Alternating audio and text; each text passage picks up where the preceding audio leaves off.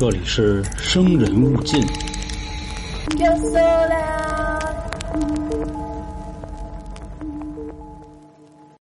嗨，各位，欢迎收听由春点为您带来的《生人勿近》，我是黄黄。在去年啊，我讲过上海林家宅三十七号的故事。其实那个也一直是我的一块心病啊。首先，因为去年我的设备比较简陋，所以整体节目听起来啊很嘈杂，我觉得音效不是很好。其次呢，后来在翻阅资料的时候，也和很多听众讨论过，它里面描述的情节呢，好像是在一个小说里出现的。毕竟整个故事过于玄乎，当然里面出现的那个教会啊，那可是真实存在过的。如果您还想收听的话，请您仔细听本期的结尾，会有相关的方式。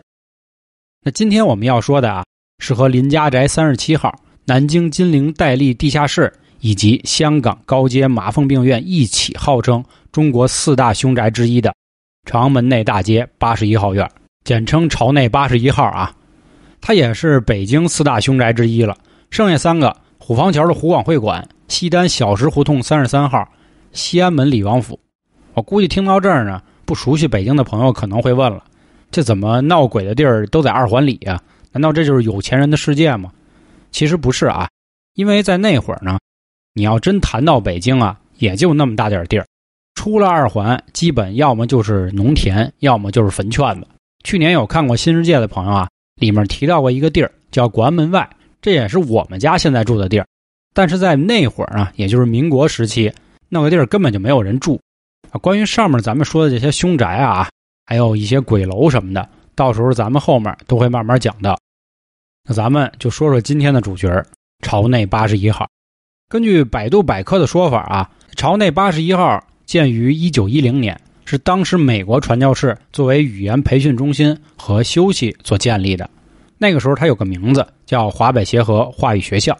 在一九三零年的时候呢，这里又改名为加利福尼亚学院，并且开始对外公开招生。曾经也有很多的美国人呢来到这里学习中文。朝内八十一号它的占地面积大概有半个足球场的大小。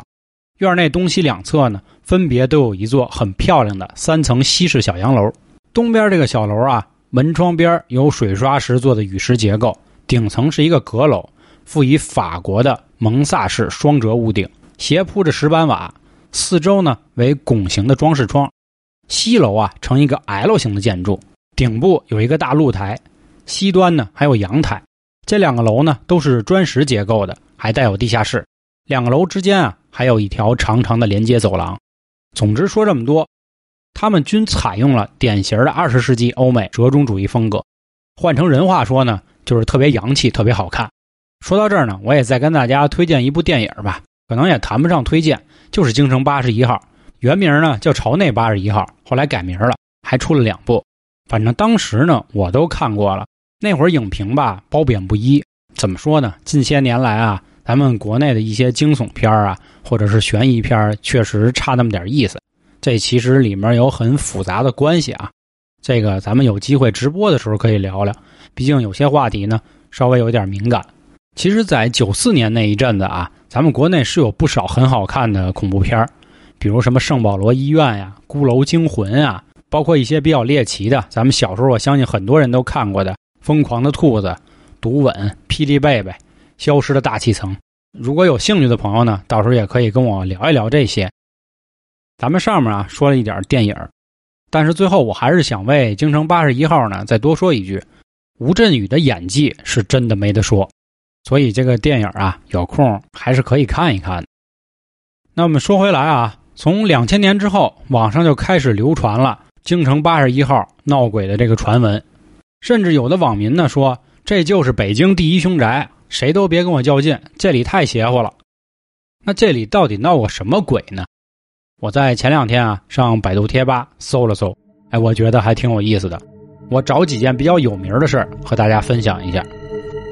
首先第一个事儿呢，就是在民国时期啊，这里曾经出现过一桩震惊北平的孕妇失踪案，后来也因为大量的孕妇都被剖腹致死，所以民间称作呢叫尸婴案，尸体的尸，婴儿的婴。在民国野史里记载的版本啊，大概是这么说的：奉系军阀张宗昌手底下有一个士官，他有一房姨太太啊，多少年都生不了孩子，不孕不育。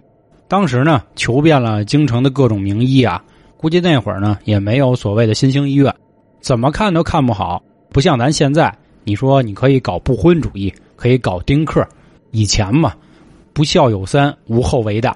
所以这女的呢，长此以往啊，精神就失常了，见不得别人有病情轻微的时候啊，听不了婴儿的哭声。这到后来呢，干脆连孕妇跟婴儿看都不能看，只要看见我必须得给他杀了。一时之间呢，城内有十几个孕妇和婴儿无故的失踪，这事儿可大了，当时就引起了官方的注意。最后发现原来啊是这个士官的姨太太干的，事情败露了，姨太太就被处死了。在民国时期呢，那会儿很动乱啊，各地军阀天天打仗，还有不少的巫医邪术招摇撞骗，借机呢捞一笔。有的人说呢，取孕妇中的胎盘入药啊，可以治疗不孕不育。百姓也很多人都认为啊，这应该是真的。所以当时有人说了，这起失婴案啊，这个太太其实没有疯，她只是假借自己的病症来想办法保住自己的地位，再慢慢的呢，靠这些所谓的邪术，让自己可以生下一子。不过后来这件事儿呢，又有反转了，据说呢是杀错人了。说杀孕妇取胎盘的这个操作呀，不是这姨太太，而是另有其人。这反正都是后来传言的了。怎么说呢？仁者见仁，智者见智吧。民间有这么一条传说了，说这个姨太太就在这座大宅子里啊，阴魂不散。每每到夜晚，就能听到女人和婴儿的哭声，让人是不寒而栗。这个可以说是朝内八十一号的第一个凶魂了。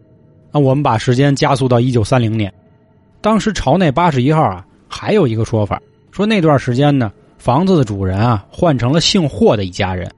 当时这霍氏啊，在北京里属于是大户人家了，祖上啊是靠倒腾私盐起家的。这有了解历史的朋友知道，这个盐啊，相当于以前非常重要的物资了。除非是官府，民间是没有资格可以搞这个东西的。所以你就想，敢倒腾私盐，那得挣了多少钱？反正总之最后吧，人家是实力雄厚啊。钱庄、酒楼，反正就是黄赌毒一条线，能沾的都沾上了。这霍家呢，可以怎么说呢？就是家大业大，有的是爸爸。但是唯一有一个问题啊，就是只有一根独苗，而且啊，还是这个霍老爷子的老来之子。所以说，这个小霍呢，也真是啊，从小娇生惯养，嚣张跋扈了。反正是能惹事就惹事一天到晚不识闲把霍家整个搞的啊，可以说是鸡犬不宁了。他们在搬进八十一号院刚满一个月的时候呢，霍家发生了一件事说在院内的井里发现了一个死去的丫鬟，而可怕的是呢，这个丫鬟的眼珠全部被挖了出来。那是谁干的？我们肯定都知道了，没错，就是这个小霍干的。发生了死人事件，把霍家人啊和周围的邻居都吓坏了。有钱嘛，所以动用了一切势力把整件事都摆平了。但是你说出了这么大的事儿，这霍老爷子能不生气吗？啊，我养个儿子，这儿子就给我搞这种事儿，那他要以后这样下去，我们霍家还得了？但是霍氏的这个小儿子啊，小霍，他就说了，说丫鬟的命啊，就不是人命，他跟猪狗一样，死不足惜。结果这爷俩呢就打起来了。这在一旁的这个家仆啊，也都不敢说话，心说我管谁不管谁呀？到时候小少爷再给我也剁了。那我不完蛋了吗？反正自此之后呢，他们家里啊，就奇奇怪怪的事儿就开始发生了。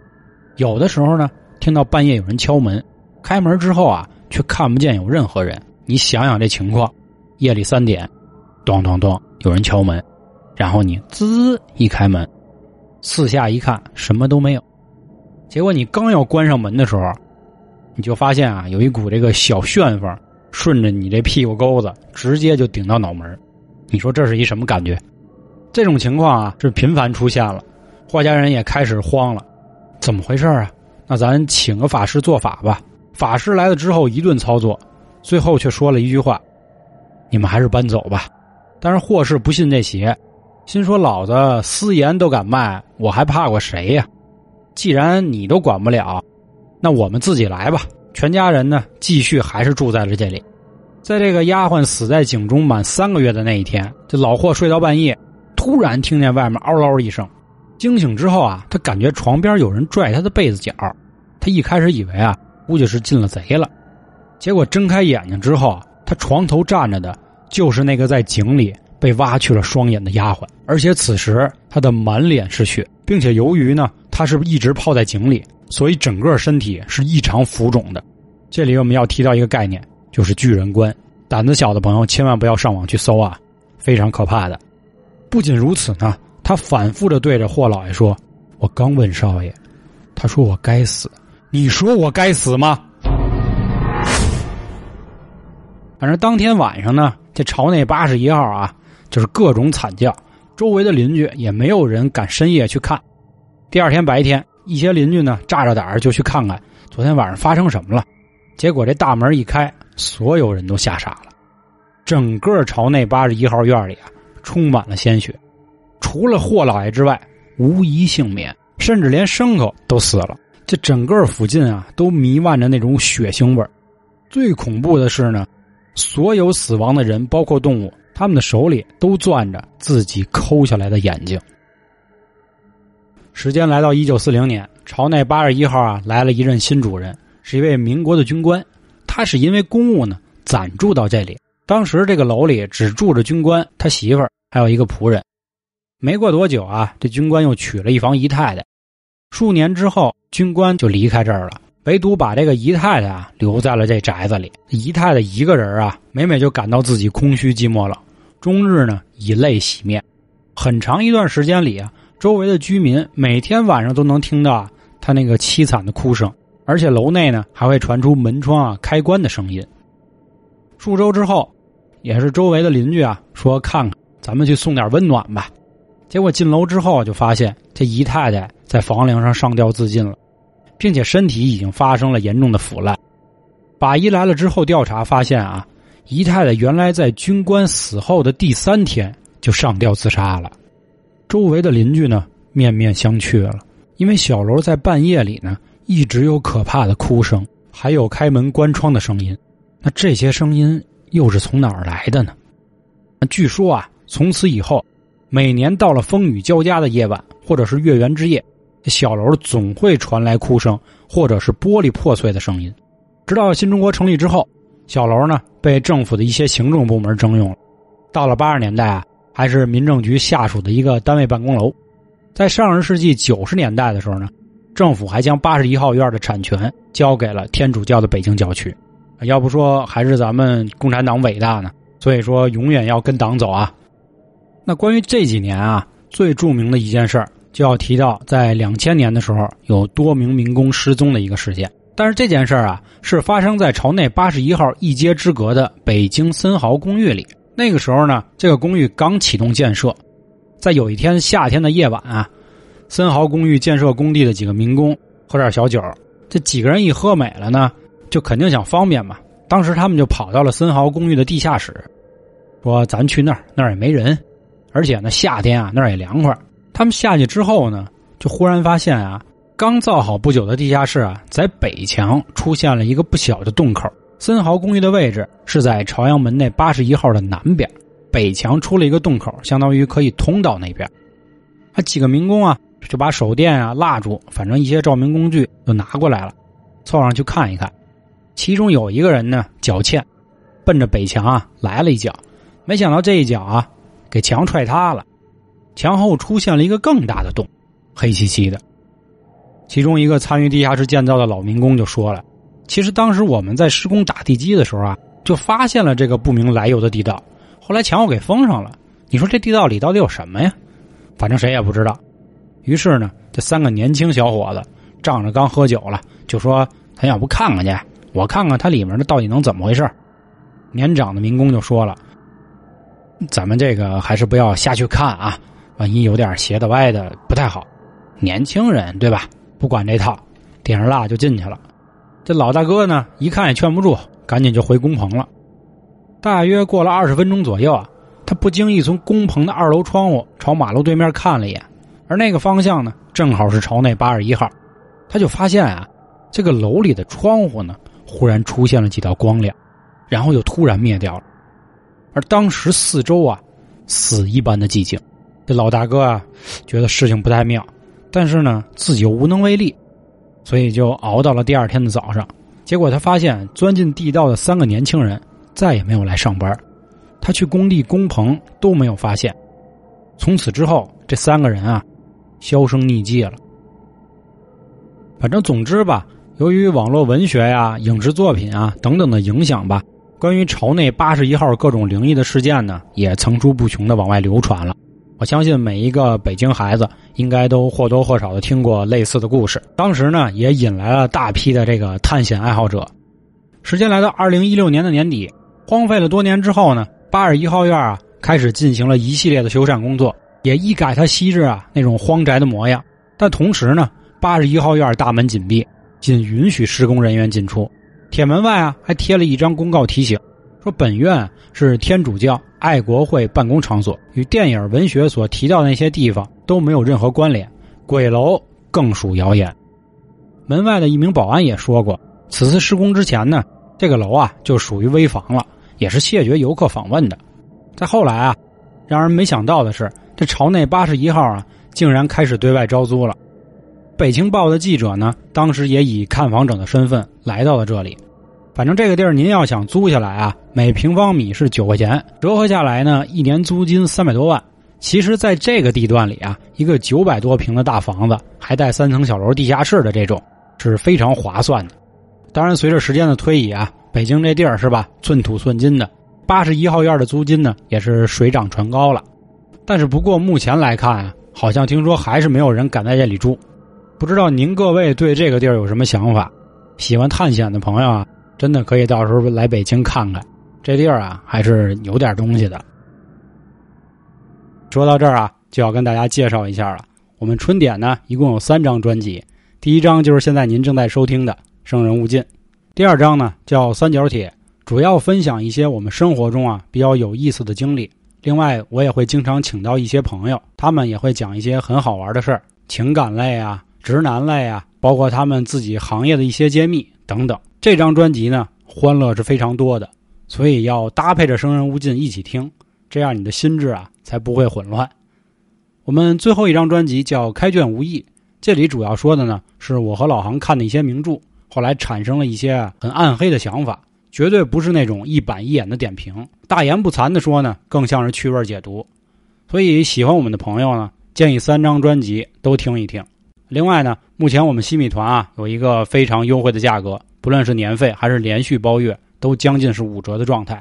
您加入之后呢，就可以收听我们以上三张专辑所有抢先听的节目了。除了这个呢，我们还有一个小店儿，您从我的头像进到个人主页，找到我的店铺就可以看到了。里面都是娇姐精心挑选的一些食品啊，大家吃起来这样配合节目呢，效果更佳。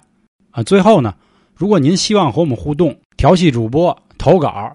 再或者是收听一些特别节目和下架节目呢，欢迎您关注微信公众号“春点”，里面呢就有进群的方式了。最后，感谢今天各位的收听，拜拜。